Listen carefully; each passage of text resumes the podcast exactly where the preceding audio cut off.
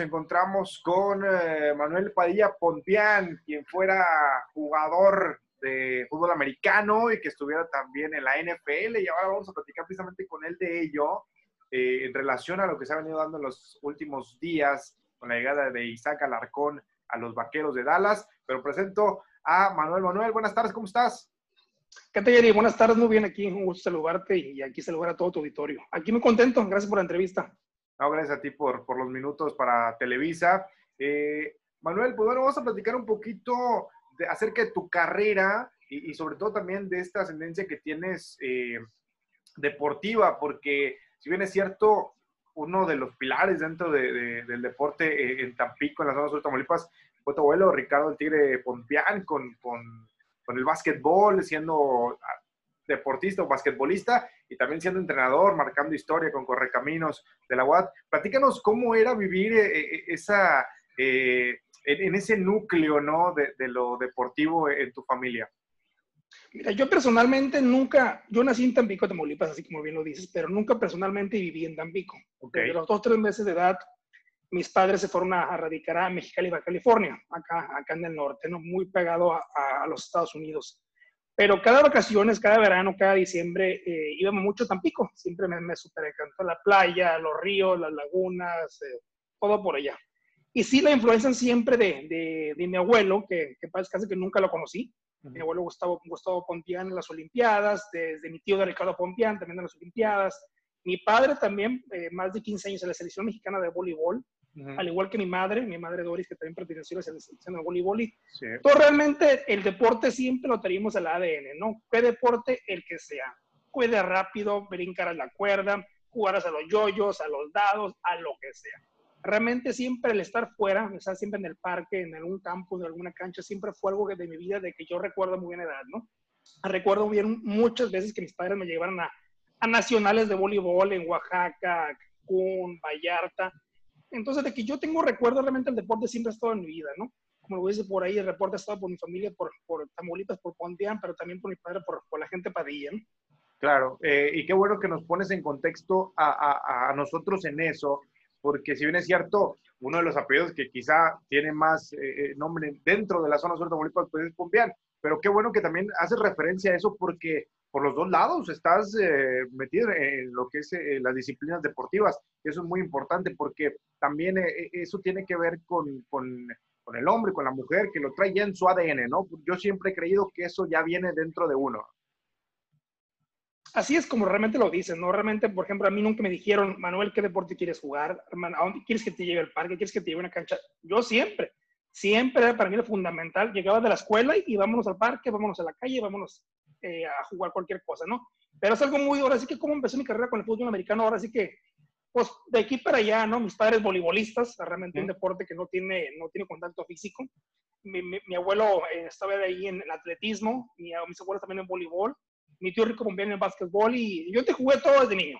Te jugué básquetbol, te jugué fútbol, te jugué béisbol. Pero realmente una vez probé el fútbol americano y ahí es donde me quedé, ¿no? Ya, ¿y, y por, cómo, qué fue lo que te enamoró del americano? Pues mira, realmente, por ejemplo, yo, como, te, como te dije, nosotros vivimos aquí en, en Baja California, en Mexicali, ¿no? Entonces tenemos mucho el empuje del fútbol americano por la parte, por la parte gabacha, ¿no? Aquí tenemos San Diego, tenemos Las Vegas, Los Ángeles, tenemos Arizona, ¿no?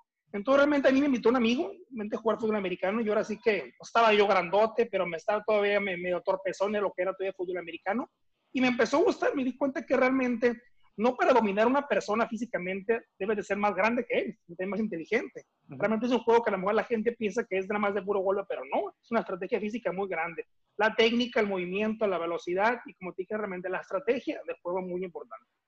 Mira, eh, eso también es... Eh es necesario saberlo porque muchas veces nosotros vemos tanto contacto, pero necesitas estar ahí, ¿no? El saber realmente cuántas jugadas por partido. La vez pasada leía un dato, estás hablando de arriba de más de 60 jugadas por partido, ¿es correcto? Correcto, correcto. Sí, aproximadamente como 60, 65 jugadas del partido. Realmente, ¿qué es lo que hace el jugador de fútbol americano? ¿Cómo entrena? Yo entreno para correr 70, 80 veces, veces 100% máxima, 5 yardas, 7 metros. Tú puedes decir, oye, pues es sencillo correr 100 veces, 50 veces 7 metros. Sí, pero dentro de esos 7 metros es agárrate fregadazos, detén el golpe, quítate el enemigo, gira. Entonces, 100% entrenamos de esa manera, ¿no? Una, manera de entrenar muy, muy, muy gráfica. ¿Cuál era tu posición eh, eh, dentro del fútbol americano? Yo desde que empecé a jugar siempre jugué defensivo. Eh, yo ahora sí que cuando jugaba básquetbol siempre fue muy sucio, ¿no? Siempre iba, iba al, al manotazo. Me decía mi tío que en par de casa mi tío rico, me decía, oye Manolito, yo creo que este deporte no es para ti porque, ah, que cómo metes ahí la cadera, cómo metes el codo, ¿no? Entonces siempre estuve en la defensiva. ¿Qué posición jugué? Jugué apoyador o linebacker, más que nada concentrado ahí en el medio, ¿no? Ahora sí realmente donde, donde vienen los golpes más importantes. Ya. Y ahora platícanos, ¿cómo es tu llegada pasaste por borregos, eso lo, tenemos muy claro con el tecnológico. ¿Y cómo es que se te da la oportunidad de ir al fútbol americano más importante del mundo, el más espectacular, el que más se ve en el globo terráqueo? ¿Cómo te llega a ti la oportunidad en aquel 2008? Si no mal recuerdo, fue ese año. Desde, desde el 2005 eh, existía lo que era el programa internacional. De hecho, eh, existía un poquito antes. Ese programa internacional del NFL se llevaba jugadores para irse a jugar a la NFL Europa. Había equipos como Barcelona, como Ámsterdam, como, eh, como Inglaterra, a ver, por allá en Francia, también en Colonia.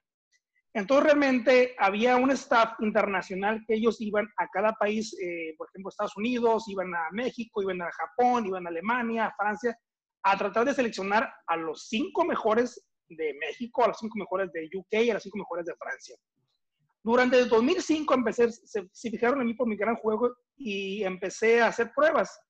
Eh, después me decías que Manuel, te hace falta más en agilidad, te hace falta que trabajes más en tu velocidad, el siguiente año vas a intentarlo, vas a intentarlo, perfecto. Entonces, realmente en el 2007, antes de llegar a, me dice llegar a Broncos, eh, por el asunto de la economía, dieron, dieron de baja la NFL Europa, no sé si recuerdas por ahí, ¿no? Sí. Entonces, realmente para, era, el, era el filtro para llegar a NFL Estados Unidos. Entonces, ya era muy complicado. De hecho, muchos reporteros me decían, oye, Manuel, pues, ¿cómo la vas a hacer? Porque realmente para brincar de México, de la Universidad Tec de Monterrey, a NFL a Estados Unidos, nadie lo ha hecho y es muy complicado. Y dije yo, pues, ¿cómo lo voy a hacer? Como siempre lo he hecho. He tomado cualquier reto que ha estado en mis manos y, y lo he tomado, ¿no? Entrené más, eh, me hice más fuerte, me hice más rápido, con una disciplina increíble. Mis dietas, que me ayudaba mucho mi madre, mi padre también. Y en el 2008, si me recuerdo, fui a hacer tres campamentos a Europa. Fui a hacer a campamento a Barcelona, ahí por Badelova, otro campamento que fui a hacer a, Sevilla y otro a Londres. En esos campamentos internacionales iban los 70 mejores jugadores de todo el mundo, quitando a los americanos, ¿no? Y de esos 70 jugadores había 13 lugares disponibles para la NFL de México. Aproximadamente 13 jugadores y gracias a Dios yo fui uno de ellos. Pues en mi primer año como debutante de, programa internacional, soy el primer jugador y el único jugador mexicano de cruzar de México directamente a Estados Unidos. Ahora actualmente ya está Isaac Larcón, otro borrego que va a cruzar de aquí a de México a los de los Cowboys, ¿no? Entonces fue una, una experiencia increíble que poder estado. Oye, y, platícanos un poquito eh, en relación a por qué eh, se dificulta tanto eh, el, el, brincar directamente como tú lo hiciste eh, siendo el primero, de México a Estados Unidos. ¿Por qué? ¿Qué pasa? Quizás porque no había una liga profesional como tal en nuestro país, que eso también puede ayudar en su momento, o porque no hay las suficientes becas para futbolistas de americano para ir a las universidades de Estados Unidos. ¿Qué pasa? Fíjate, yo, estudié en, en, California, en la preparatoria en California. Yo cuando, yo soy mexicano, ¿no? Cuando me gradué de la preparatoria en California, me llegaron cientos de becas para quedarme a jugar en División 1 en Estados Unidos, en División 2. Como West Virginia, UCLA, Boston College, universidades como esas. En ese tiempo, la NCAA, que es la que regula las becas en Estados Unidos de cualquier deporte, no permitía dar becas a jugadores internacionales en fútbol americano. ¿Por qué? Porque la palabra es misma, es fútbol americano. Ellos decían, ¿para qué te voy a dar una beca internacional cuando realmente el deporte es totalmente americano. Y sí le sabían fútbol, soccer, le sabían béisbol, le sabían básquetbol. ¿Por qué? Porque es un deporte más global, ¿no? Sí. Entonces, cuando yo salí de la preparatoria en, en, California, digo que me llegaron muchas, muchas becas, entonces realmente no podían ofrecerme la beca, porque decía, Manuel, aquí está tu beca, que se te paga tus 40 mil dólares al, al, semestre, pero como eres internacional, debes de pagar 40 mil dólares tú, pues realmente era imposible, ¿no? Por eso cuando me fui yo a jugar al TEC de Monterrey. Pues por si tú me preguntas, ¿qué es lo que se dificulta más al mexicano? Realmente es la competencia no, en Estados Unidos no importa si te apellidas Smith, Padilla, Pondian, eh, Ryan, mientras tengas la competencia para jugar fútbol americano en ese país, lo vas a jugar. ¿Por qué no hay más Manuel Padilla ya o más Isla Arcón en Estados Unidos en NFL? ¿Por qué? Porque deben realmente competir en Estados Unidos. Realmente ahorita las intermedias, las juveniles del TEC de Monterrey, de Autóntico de Nuevo León, cada año se van a jugar contra las mejores escuelas en preparatoria en Estados Unidos, en el sur de Texas. Increíble, ¿no? Se aplaude ese tipo de ediciones. ¿Por qué? Porque ahí te ven. Realmente jugar aquí en México y ganar 60-0, 70-0 realmente no te va a llamar la atención. Ahora te comentaste algo muy importante, que se acaba de abrir una nueva liga de fútbol americano profesional en México. Hay que decir las palabras como son. No es una liga profesional, es una liga semiprofesional. profesional ¿Por qué? Porque mira, no, los apoyos no es suficiente, no, no, no, hay buen, no hay buen dinero por ahí.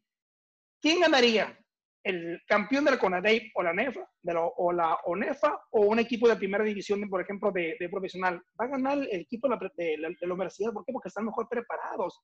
Entonces, realmente ahí no se abren mucho las puertas para irte a jugar a Estados Unidos. A lo mejor a Canadá sí, porque hicieron ahí un joint venture entre liga canadiense y la mexicana, ¿no? Pero el jugador mexicano, para jugar en Estados Unidos, debe jugar en Estados Unidos no puede jugar en Veracruz, no debe jugar en Monterrey, no debe jugar allá. Yo tuve la fortuna que se tuvo ese programa, pero si ese programa no existiera, realmente hubiera sido muy difícil llegar allá. ¿Cuál habría sido otra razón para poder haber llegado allá? Irme a jugar desde mi tercer año, brincar a la Universidad de Estados Unidos, hacer un buen nivel para allá y de ahí ya que me jalen. Pero realmente en México ya es casi imposible, soy muy, muy, muy sincero. Ya, ¿y, cuál fue tu sentir hoy al saber que llega un mexicano más a la NFL? como Isaac Alarcón, un chico que él en su momento lo declaró. Yo tampoco estaba para jugar al fútbol americano, se me fueron dando las cosas, me gustó y, hoy estoy en el, deporte más importante quizá de Estados Unidos.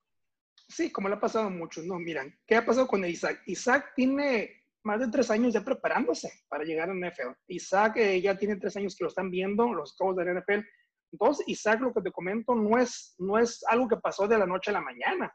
Son 3, 4 años de preparación física, mental en el juego. Ahí también ayudó mucho a Isaac, eh, a nuestro compañero Rolando Cantú, que también jugó para NFL y actualmente pertenece, pertenece a, las, a, los canales de Arizona, ahí en el departamento internacional. Y eh, Rolando le ayuda muchísimo, más que nada prepararse físicamente y mentalmente, ¿no? ¿Cómo lo toma Isaac? ¿Cómo llega Isaac? ¿Cómo? Entrenando, preparándose, siendo el mejor en su liga y siendo el mejor en su posición. Entonces, si tú me preguntas, para mí realmente es, un, es un, una sorpresa de que Isaac se vaya para allá, pero para nada. Pero vamos, pues, venimos otra vez a donde mismo. ¿Cómo Isaac llegó por allá? Llegó también Isaac, como llegó yo, como llegó la mayoría, dentro de un programa de fútbol internacional. O sea, no nos olvidemos, esto viene por una, una publicidad o mercadotecnia de la NFL para crecer sus, sus, sus fans en toda la liga. Pero realmente si tiene nivel Isaac para estar allá, él se va a dar cuenta de eso, como yo me lo di cuando llegué, de, eh, llegué a Denver. Y, ahí, por ejemplo, vamos a, esto que, señalas. ¿Cómo te diste cuenta? ¿En qué nivel estabas cuando llegaste a Broncos?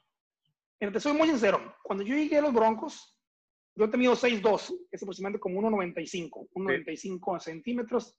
Eh, en ese tiempo estaba pesando 114 kilogramos, si mal no, no recuerdo.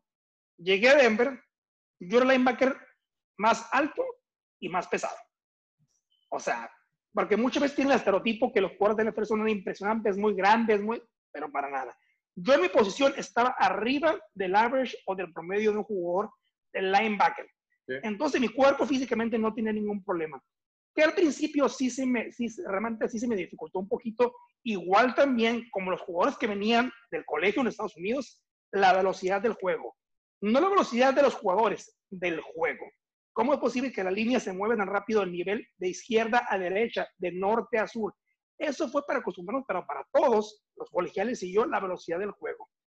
Te soy sincero, siendo yo para ahí, yo te jugué linebacker, te jugué fullback, corredor de poder, más que nada para bloquear, te jugué tight a la cerrada, te jugué a la defensiva y sinceramente yo tenía todo para seguir estando en Denver o en la Liga de Fútbol Americano ahí. O aquí me faltó un poquito ahí, un poquito de fortuna.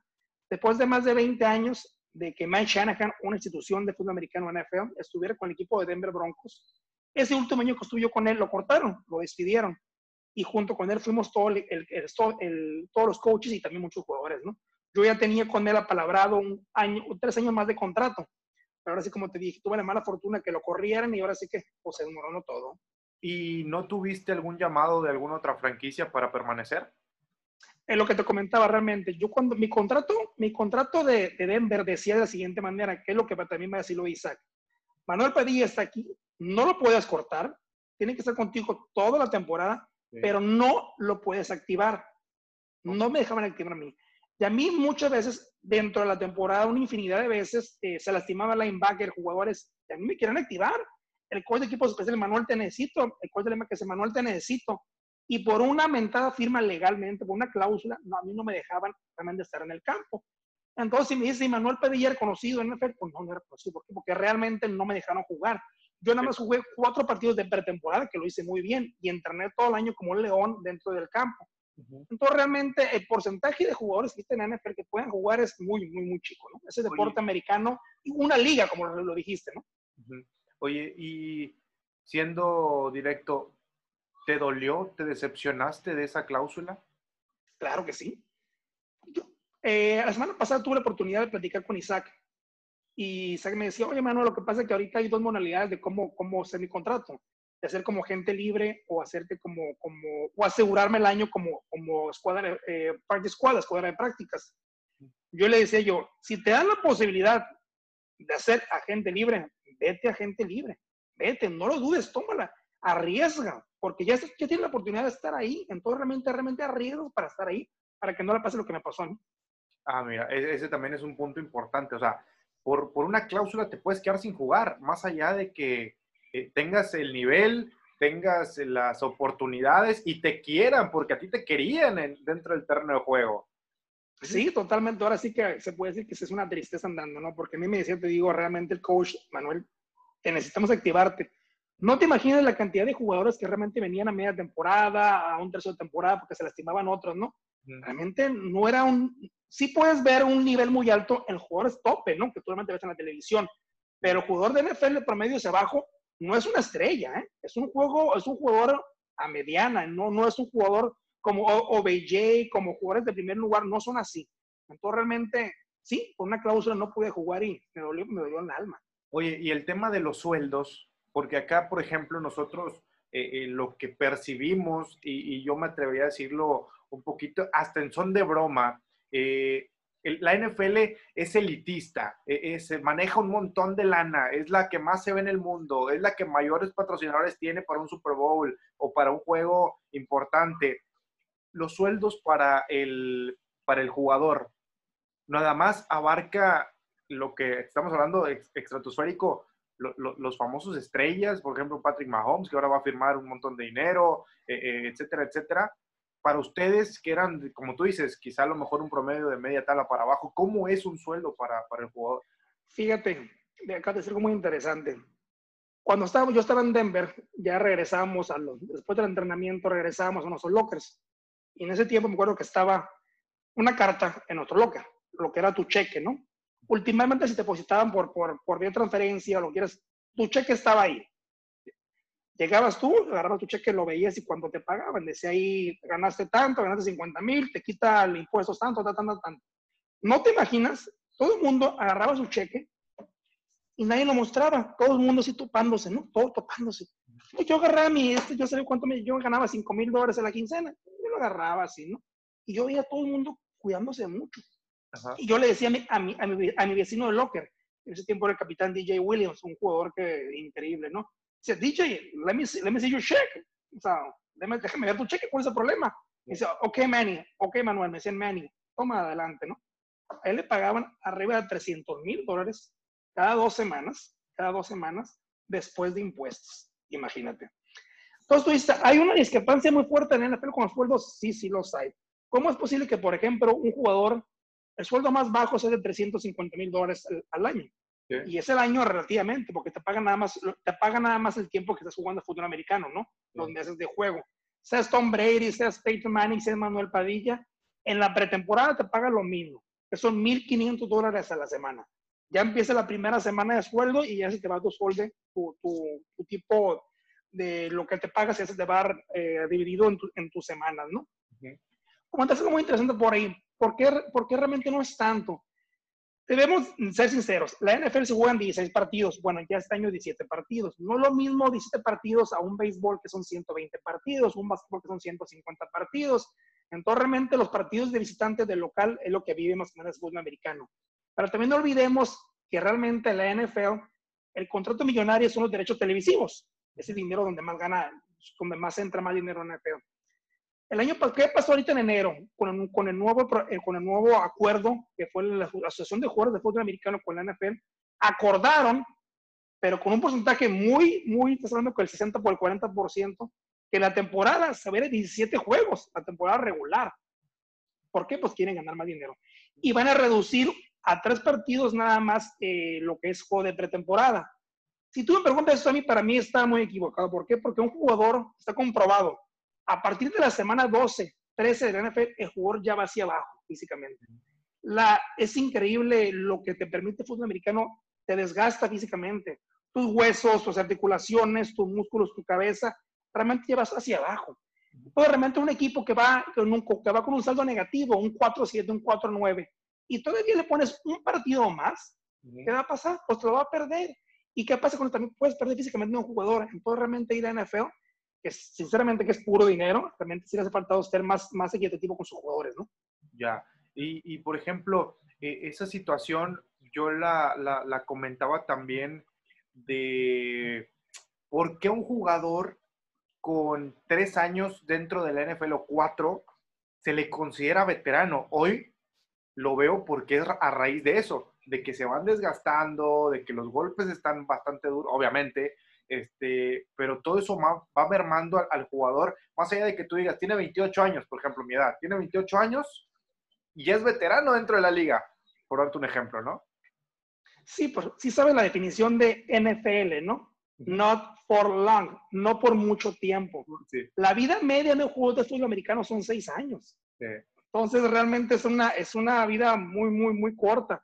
¿Por qué es tan corta? ¿Por qué? Porque tienes una capacidad, tienes una sobre demanda de jugadores increíble. Hay 125 colegios, colegios de División 1 que cada año están subiendo, subiendo, subiendo jugadores y nada más tienes una liga de fútbol americano profesional. Sí puedes contar Canadá, lo que quieras, ¿no? ¿Por qué tenías considerado un veterano a los tres años? ¿Qué pasaba antes, hace como unos 10 años? Llegaba más Stafford o me llegaba una estrella y en su primer año le pagabas un contrato 90, 110 millones de dólares. ¿Y qué pasaba? Pues esos 110 millones de dólares le quitabas lo que se llama el, el, salario, el salario de el salario anual de un equipo, el presupuesto de un equipo, y poder darle, y por darle a él 20 o 30 millones de dólares sin que haya jugado NFL, al veterano, tienes que quitarle ese dinero.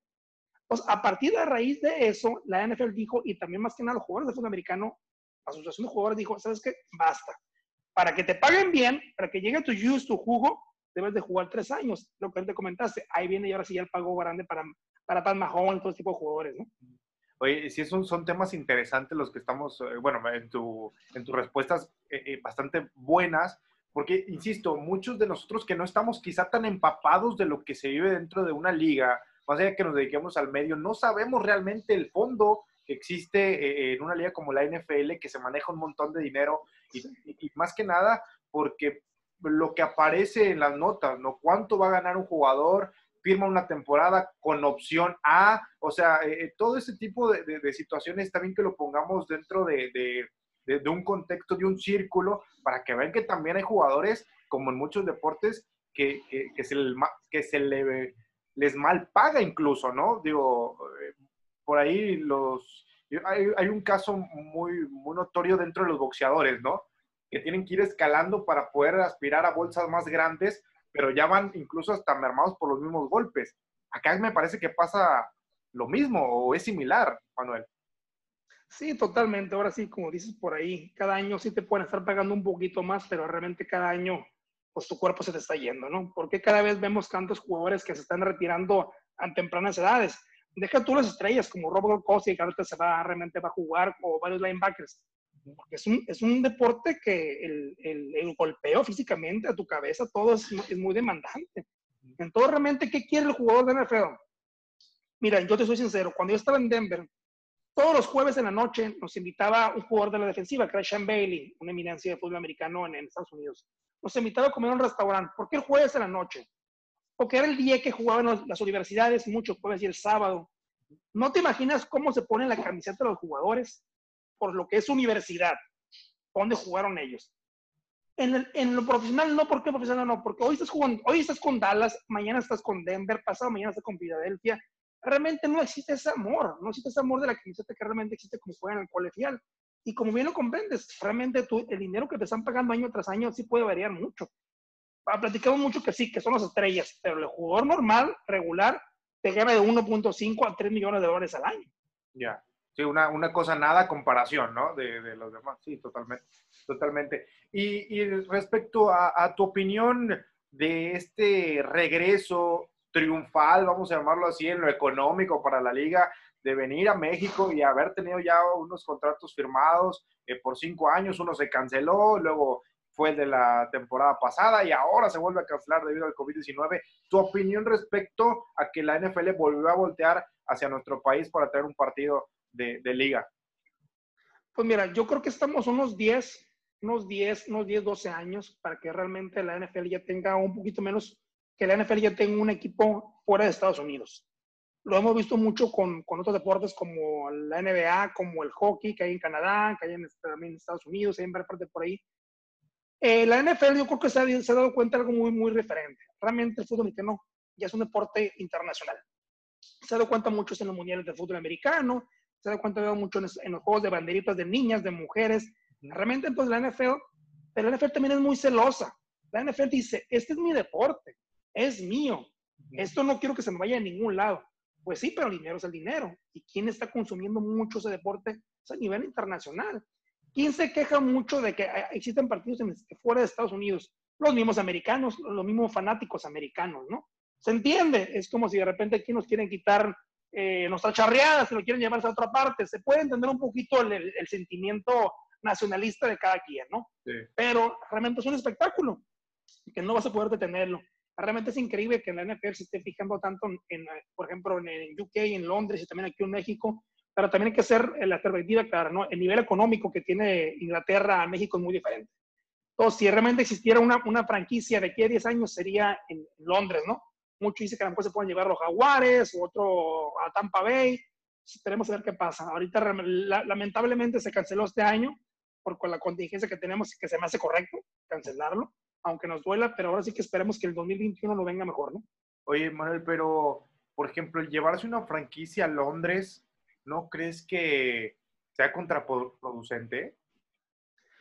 Pues sí, sí lo puede hacer simplemente por los viajes. Imagínate, ok, sí, de los traslados, ¿no? Obviamente ahí la NFL tiene que hacer algo muy, muy eh, diferente con su, con su calendario, ¿no? Como un equipo a lo mejor viajaría cinco días antes, cómo realmente haría.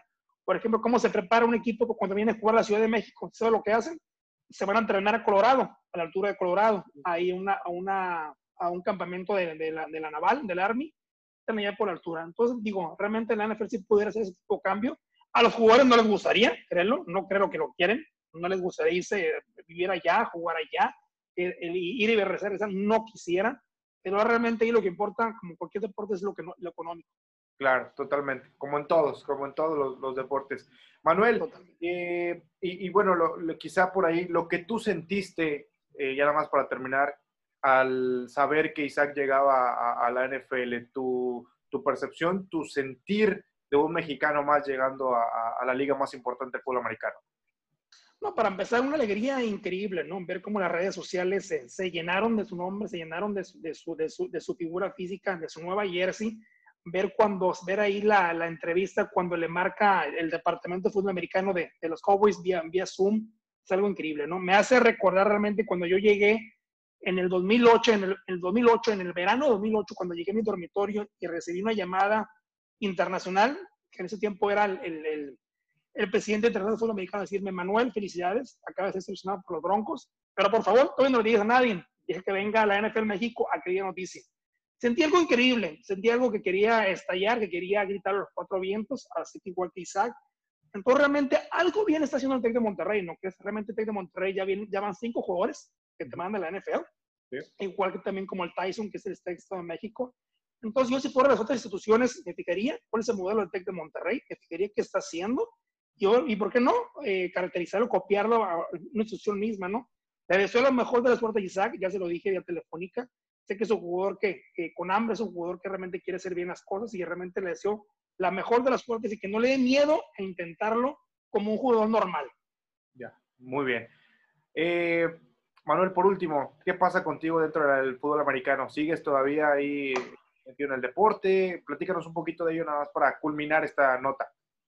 Sí, actualmente yo tengo, tengo mis dos niños, tengo un niño de, siete años, Manuel, y cuatro años de Tiago, y ahorita actualmente ya soy coach de, de mi hijo más chico, mi más grande, Manuel, jugando quarterback, jugando linebacker. Tenemos la fortuna de estar aquí, como te comenté, en el norte. Jugamos contra equipos de Estados Unidos, aquí en California, en Arizona, y, el nivel es muy alto, ¿no? Pues ahorita es, es, poquito entregar un poquito de mi tiempo y mi conocimiento a los niños, a los jóvenes en mi, en mi ciudad, en México también, en la zona, y en poder entregarles un poquito eso y decirles que realmente los sueños si se cumplen, si quieres ser eh, policía, si quieres ser enfermero, si quieres ser doctor, si quieres ser presidente, se cumplen. Simplemente hay que trabajar duro, hay que tener una buena disciplina y seguir adelante. Así es. Bueno, de verdad un placer haber platicado contigo vía eh, videollamada. La realidad es que siempre es un placer platicar con gente que marcó historia dentro del deporte nacional e internacional y por supuesto que más que ser de la zona sur de Tamaulipas, más allá de que no hayas vivido acá, pero eres de, de, Tampico, Tamaulipas. Manuel, de verdad, muchas gracias. Gracias, te agradezco mucho, Lili. Gracias por, por tu entrevista y un saludo a toda tu gente. Saludos. Un abrazo.